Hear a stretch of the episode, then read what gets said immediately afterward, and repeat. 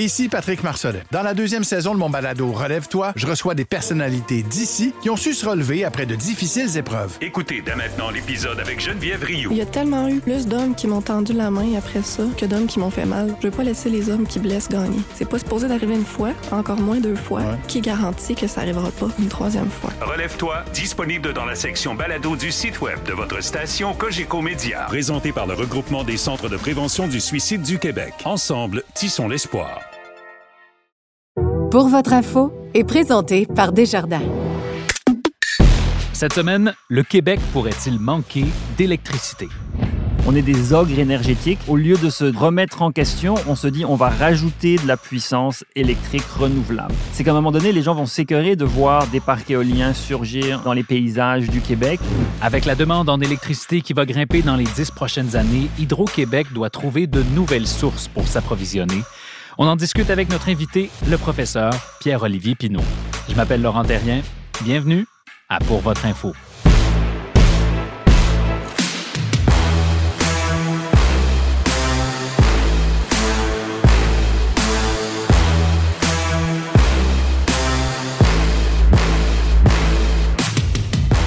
Bonjour à tous. Le Québec veut être une super puissance énergétique. Pensez à toute la filière des batteries qui s'est développée assez rapidement, disons-le, au cours des dernières années. Pensez à l'électricité qu'on veut vendre aussi aux États-Unis. Mais pendant ce temps-là, le Québec est aussi un grand, grand consommateur d'énergie. Alors, ajoutez à notre consommation actuelle des voitures électriques, des projets de serveurs informatiques à grande échelle, des serres intérieures. La question se pose, est-ce qu'on aura assez d'énergie pour subvenir à la demande et d'où viendra-t-elle cette énergie-là? Ben, j'ai la meilleure personne possible en studio pour répondre à cette question. Pierre-Olivier Pinault, bonjour. Bonjour. Pierre-Olivier, tu es professeur au département de la science de la décision à HEC. Tu as fondé la chaire de gestion du secteur de l'énergie. Merci d'être avec nous parce que ça faisait longtemps que je voulais t'avoir à ce micro-là. Je cherchais un peu l'occasion. Honnêtement, l'occasion s'est présentée. Alors, je te remercie d'avoir accepté euh, notre invitation. Ben, merci, c'est toujours un plaisir. Euh, tu es donc l'expert incontesté de l'énergie au Québec. C'est moi qui t'auto-proclame. Tu n'es pas obligé de t'auto-proclamer toi-même. C'est très gentil. mais, mais donc, avant qu'on se lance dans le vif du sujet, puis qu'on en parle de, de l'absence, ou tu me diras si, si on manquera d'électricité au Québec ou pas, cette passion-là pour un secteur qui est quand même, disons-le, un peu aride, euh, elle te vient d'où? Ben, merci de poser la question. Euh, j'ai 50 ans. Euh, comme beaucoup de monde, quand j'étais adolescent, euh, je, me demandais, quoi faire dans la vie.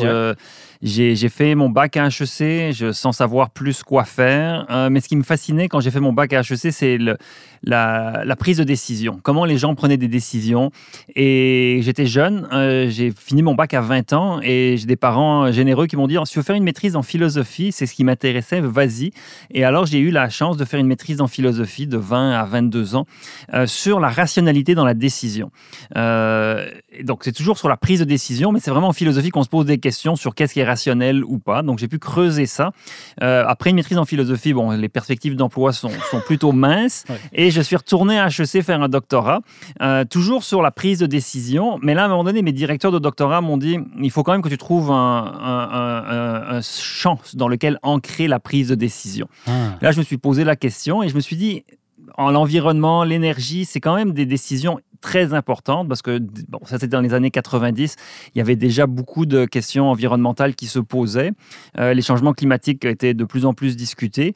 Et je me suis dit, ben, OK, l'énergie, c'est quand même, ça, ça réunit des composantes environnementales, ça a des aspects économiques extrêmement importants, euh, ça touche beaucoup de monde, il y a des aspects sociaux euh, très, très forts dans toutes les questions énergétiques.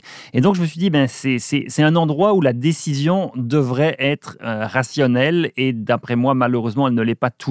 Ah non oh, Les décisions de politique publique, les décisions de consommation individuelle, les décisions d'entreprise, on manque parfois de rationalité.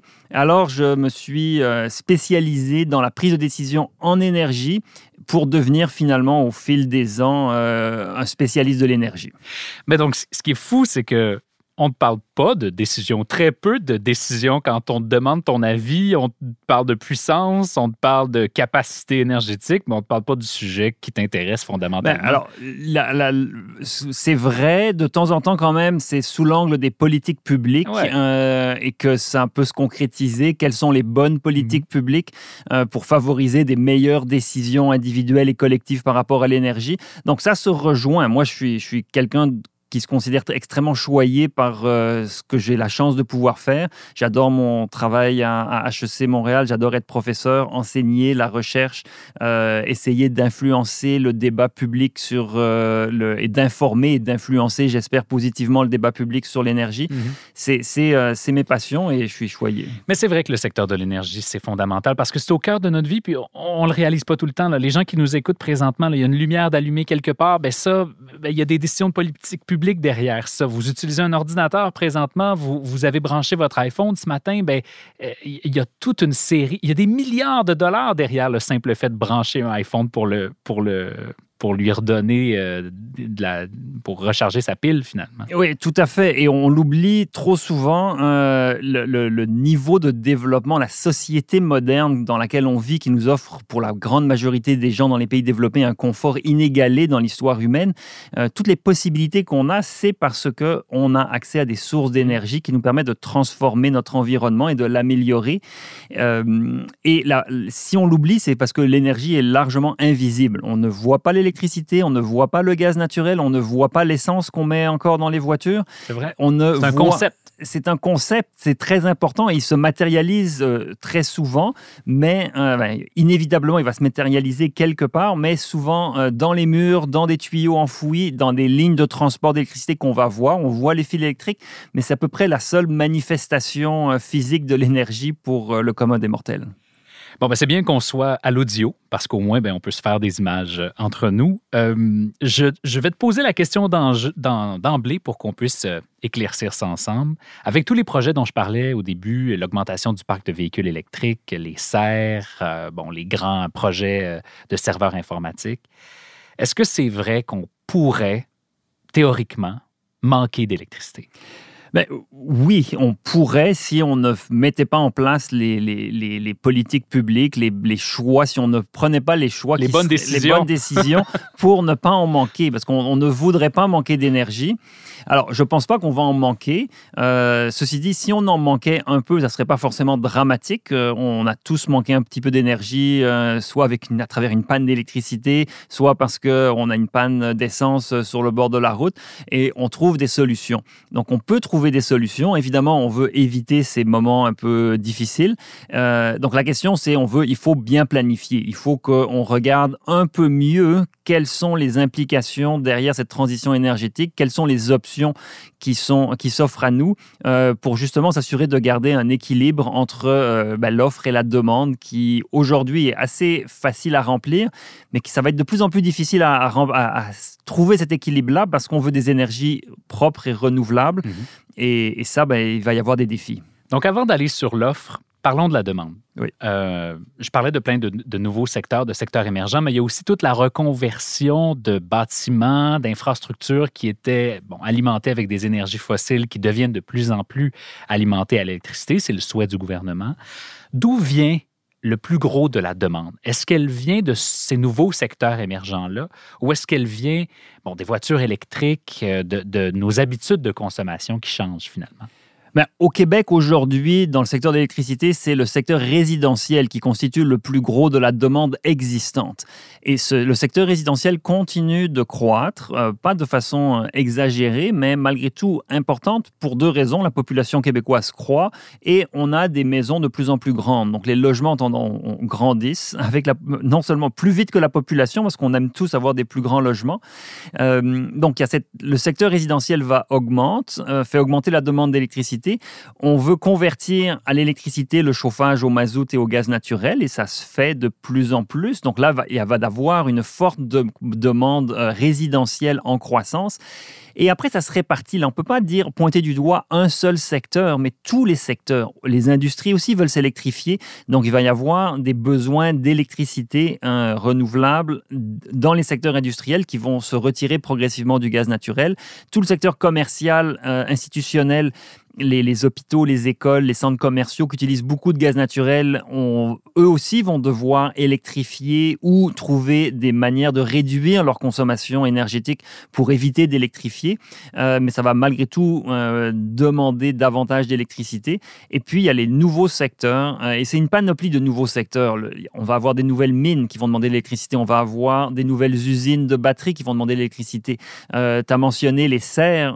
malheureusement, une approche qu'on a, c'est de faire d'électrifier les, serres alors qu'on a tant de, sources de chaleur qu'on appelle la chaleur fatale. Euh, on pourrait installer des réseaux de chaleur pour récupérer de la chaleur d'industrie. Ça se fait à des endroits, mais c'est pas encore assez répandu.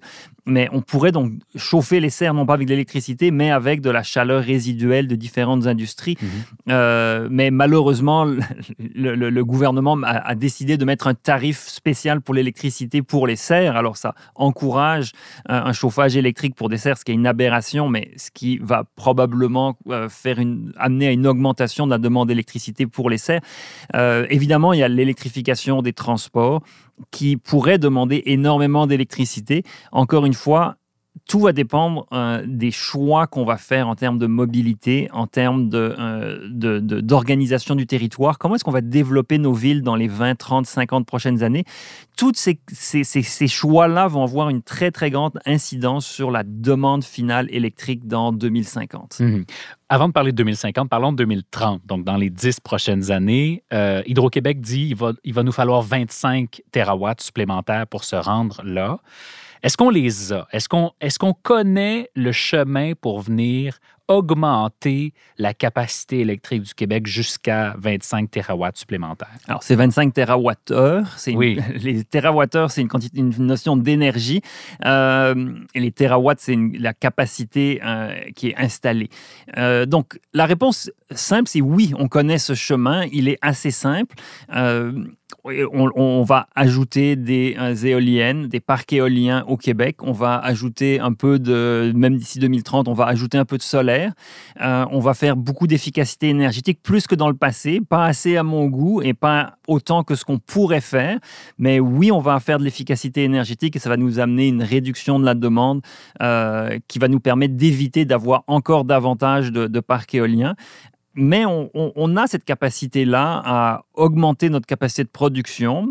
On pourrait aussi décider de réorienter de l'énergie qu'on a déjà au Québec, hein, mais qu'on exporte, on pourrait la, garder au Québec.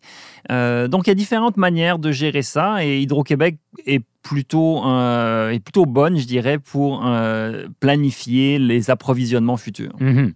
Là où ça se corse, donc, c'est pour les 20 années à suivre, c'est-à-dire pour se rendre jusqu'en 2050. Là, il faut 100 TWh pour atteindre la carboneutralité québécoise. C'est la moitié de ce qu'on produit en ce moment, ou à peu près. C'est énorme, non? C'est énorme. C'est énorme, mais notre consommation énergétique est énorme en elle-même. Si on regarde, euh, le Québec, c'est 8 millions d'habitants, 200 TWh de production et de consommation. On regarde la France, ils sont 70 millions et ils ont 500 TWh d'électricité. Donc, on consomme beaucoup par personne. On consomme énormément. Euh, alors, c'est Malheureusement, dans la réflexion pour arriver jusqu'à 2050, euh, le, réflexe de beaucoup de gens, du gouvernement, des modélisateurs, c'est de regarder les tendances passées et de se dire, ben, on veut électrifier, on veut faire de la substitution énergétique, donc on va rajouter des terawattheures d'électricité propre pour éviter de brûler du pétrole et du gaz naturel. Et ça, ça fait qu'on additionne beaucoup de choses. Ça sera le scénario si on ne se questionne pas sur différentes manières d'organiser notre consommation et notre société. Donc, on a deux choix, grosso modo, c'est de se dire, soit on veut garder notre mode de consommation actuel, qui est de, véritablement de, l'abus euh, énergétique, on est des ogres énergétiques en surconsommant de l'électricité. Mais pourquoi? En fait, faisons une petite parenthèse ici, d'où ça vient cette, cette, cette surconsommation québécoise? C'est juste parce que l'électricité est tellement pas chère qu'on se dit, ben, euh, gaspillons-la? Ben, alors on se dit pas gaspillons-la, mais elle n'est pas chère, donc forcément on n'a pas vraiment d'incitatif financier à, euh, à, essayer à en consommer moins et à mhm. investir dans des maisons mieux isolées, euh, investir dans des équipements plus performants.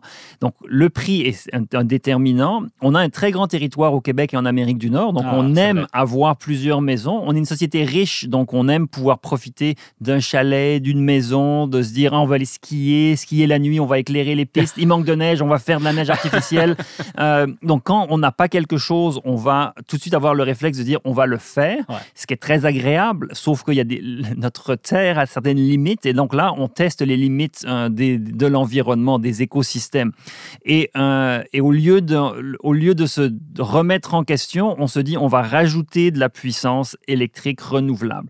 Et alors, personnellement, je pense que c'est le danger, c'est de ne pas assez se remettre en question et de simplement dire on va rajouter de la, de la capacité à produire davantage. On peut le faire. Le problème, c'est que si on fait juste cette voie-là, c'est qu'à un moment donné, les gens vont s'écœurer de voir des parcs éoliens surgir euh, euh, dans les paysages du Québec. Ils vont euh, pas être contents de voir des lignes de transport d'électricité, des lignes à haute tension aussi passer à travers les paysages.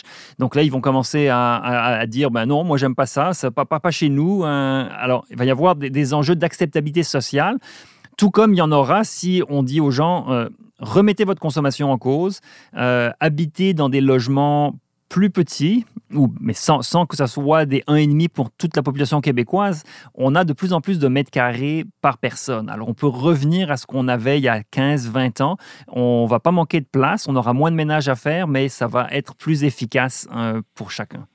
Euh, cet automne, ça me fait penser au discours de Pierre Fitzgibbon, qui bon, est devenu ministre de l'Énergie, euh, qui euh, a démocratisé, disons, au courant de l'automne, la notion de sobriété énergétique. Ça n'a pas passé, disons-le comme ça, auprès du grand public, qui s'est fait dire par son ministre, disons, simplifions les choses, prenez des douches plus froides et plus courtes.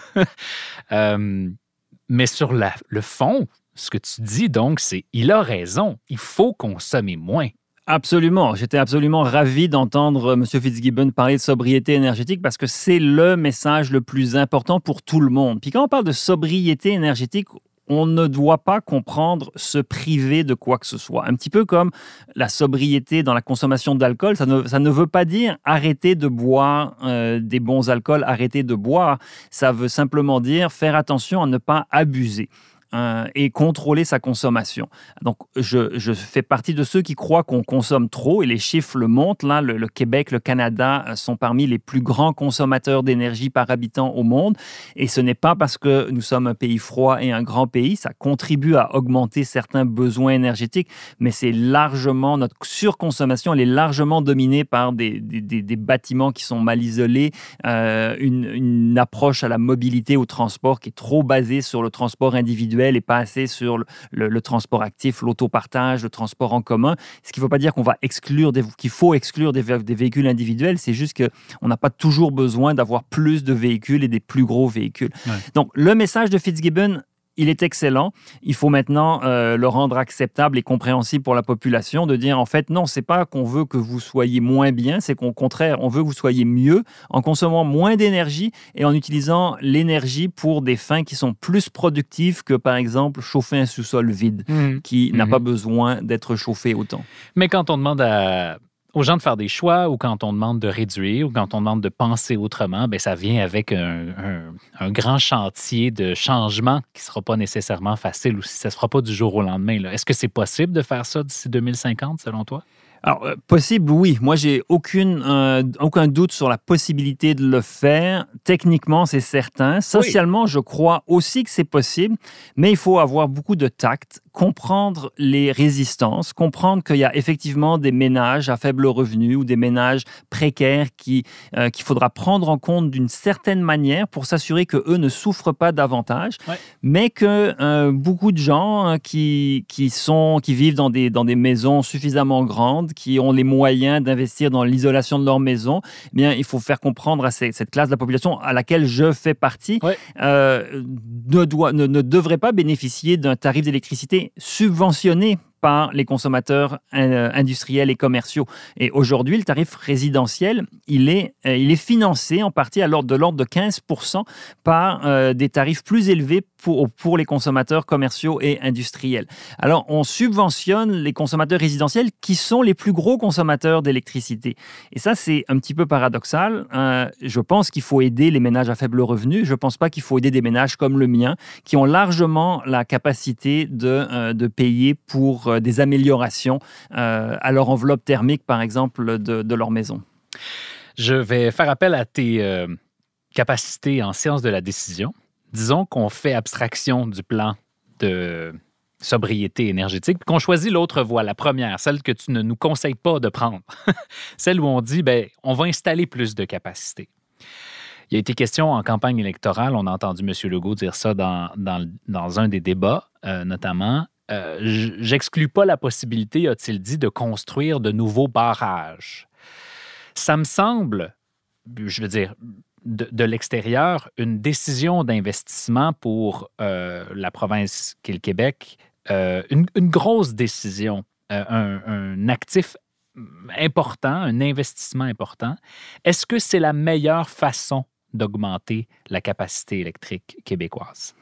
Ben, aujourd'hui, clairement, la réponse est non. c'est pas la meilleure manière.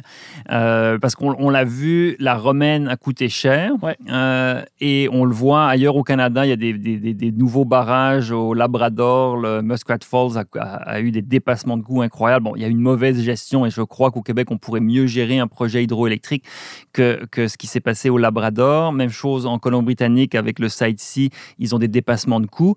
Euh, je ne pense pas que juste rajouter euh, un nouveau barrage aujourd'hui soit la meilleure décision. Moi, je ne suis pas contre les barrages. Simplement, il faut regarder euh, les options. On a de la, une industrie éolienne qui est extrêmement compétitive. On a des options euh, solaires qui pourraient l'être de plus en plus.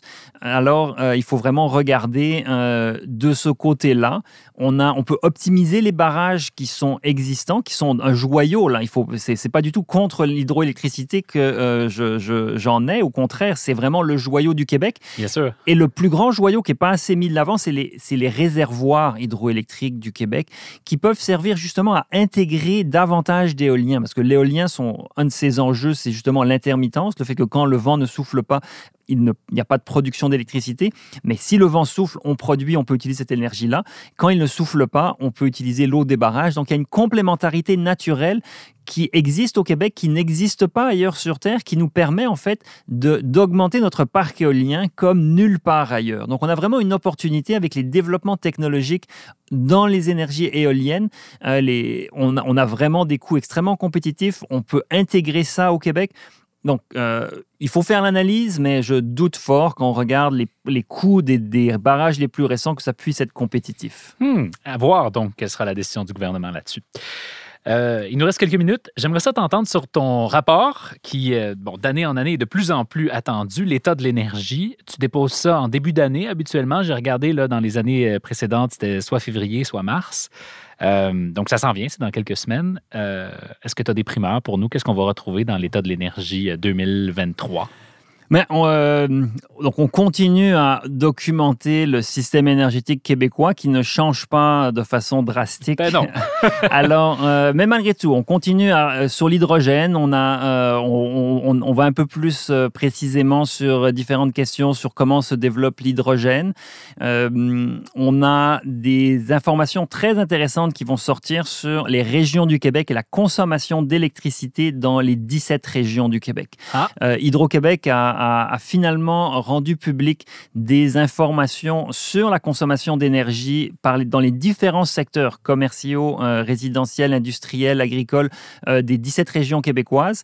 Et donc, on a euh, utilisé ces informations-là pour les, les, rendre accessibles au grand public. Et donc, on va trouver des informations beaucoup plus précises qu'auparavant parce que c'était une demande qu'on avait. Il y avait beaucoup de gens au Québec qui nous disaient, mais nous, dans le bassin Laurent, Combien est-ce qu'on consomme d'énergie euh, dans la capitale nationale, euh, en Montérégie? Et là, donc c'est pas possible de suivre ça euh, pour toutes les énergies, mais pour l'électricité, Dorénavant, c'est possible. Donc, il va y avoir en primeur la, la région qui consomme le plus d'énergie, le plus d'électricité.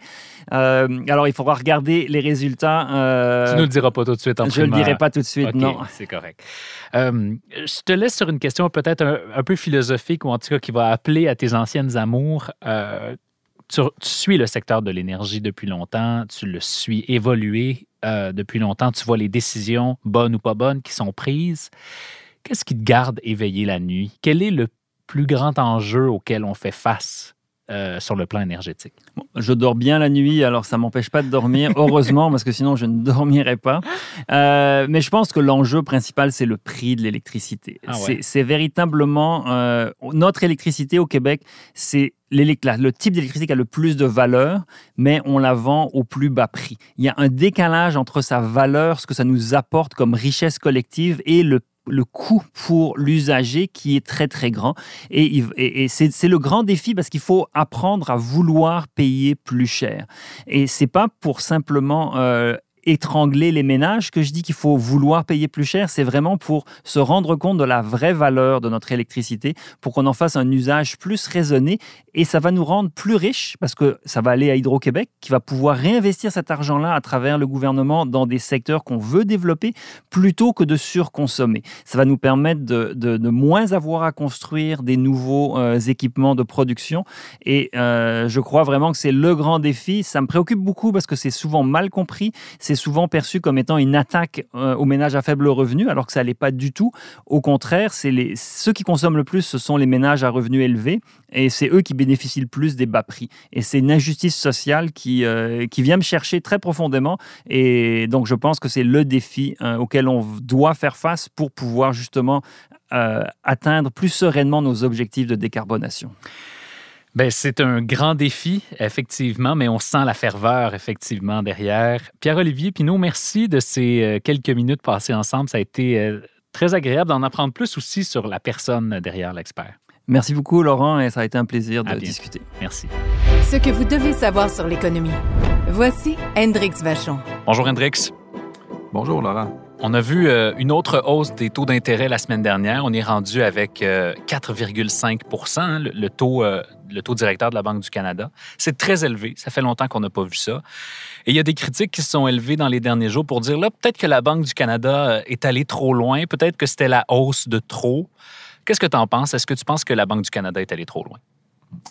Bien, si on se met du point de vue de, des, des, des, petites familles qui ont acheté euh, récemment une maison à haut prix euh, avec des taux variables ou qui l'avaient acheté un peu avant, mais avec un taux fixe qui doivent maintenant renouveler, mais qui ont encore une dette euh, élevée, quand même, déjà des paiements élevés, donc ils, doivent, ils voient leur paiement augmenter considérablement.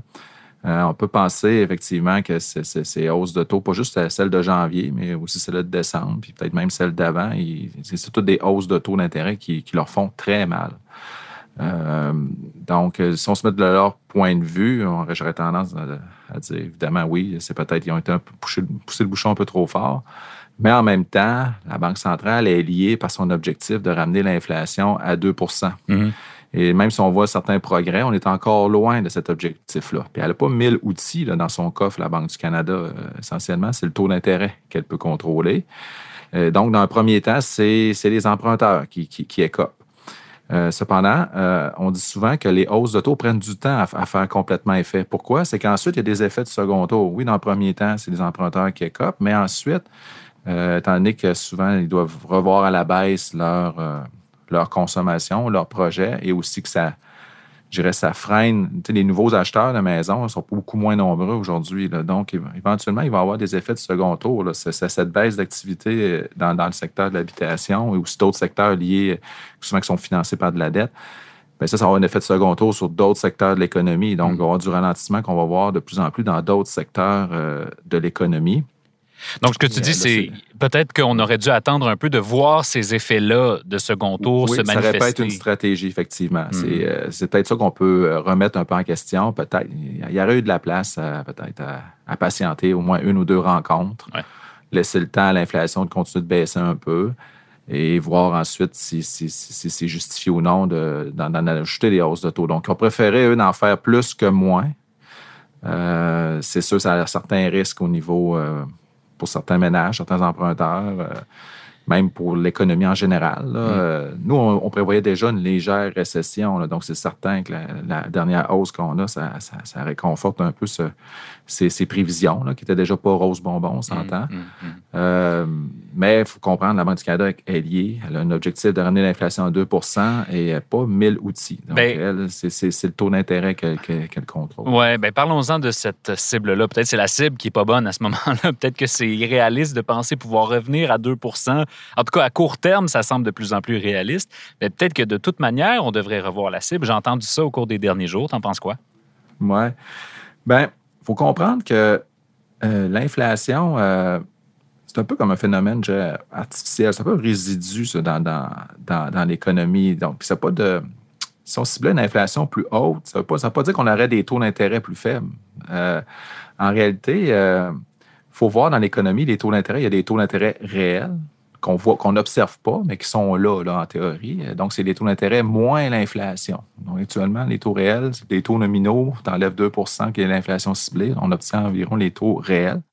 Si jamais on ciblait une inflation à 3% ben, les taux réels ne changeraient pas, mais on ajouterait 3% plutôt que seulement 2% ces taux-là. Donc, les mm-hmm. taux nominaux, les taux qu'on observerait, demeureraient élevés pourrait même être plus haut encore si on ciblait une inflation plus forte.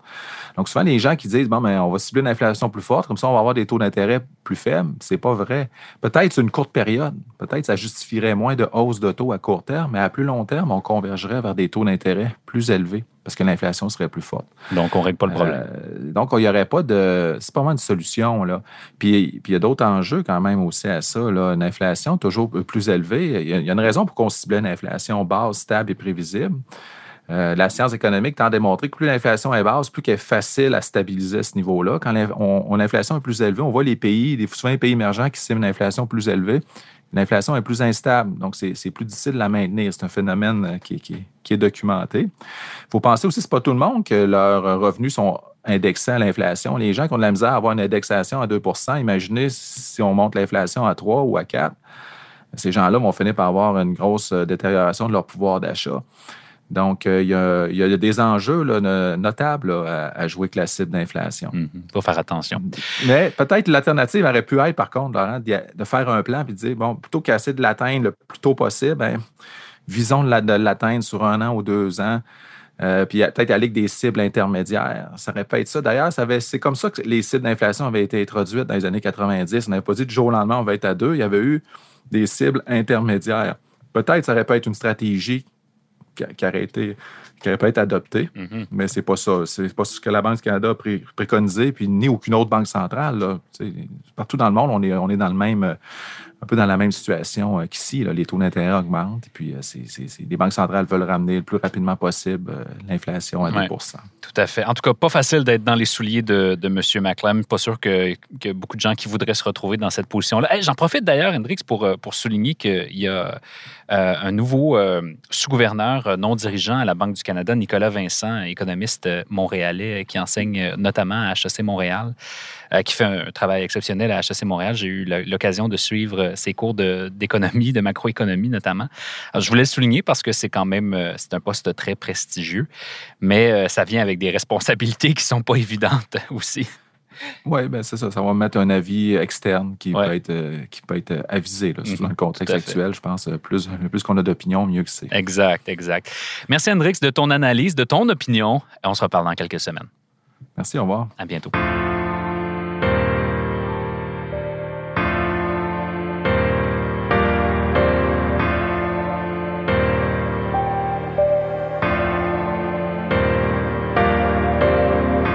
Voilà, c'est tout pour nous cette semaine. Pour votre info est un balado indépendant présenté par Desjardins. Notre recherchiste est Philippine de Tinguy. Nos épisodes sont enregistrés au studio Edgar à Montréal. Notre technicien cette semaine est Steve Cordeau. Tous nos épisodes sont disponibles sur la plateforme C23 de Cogeco Media ainsi que sur Spotify, Apple Podcast et partout où vous retrouvez vos balados. Je m'appelle Laurent Terrien. Merci d'avoir été avec nous. On se reparle la semaine prochaine.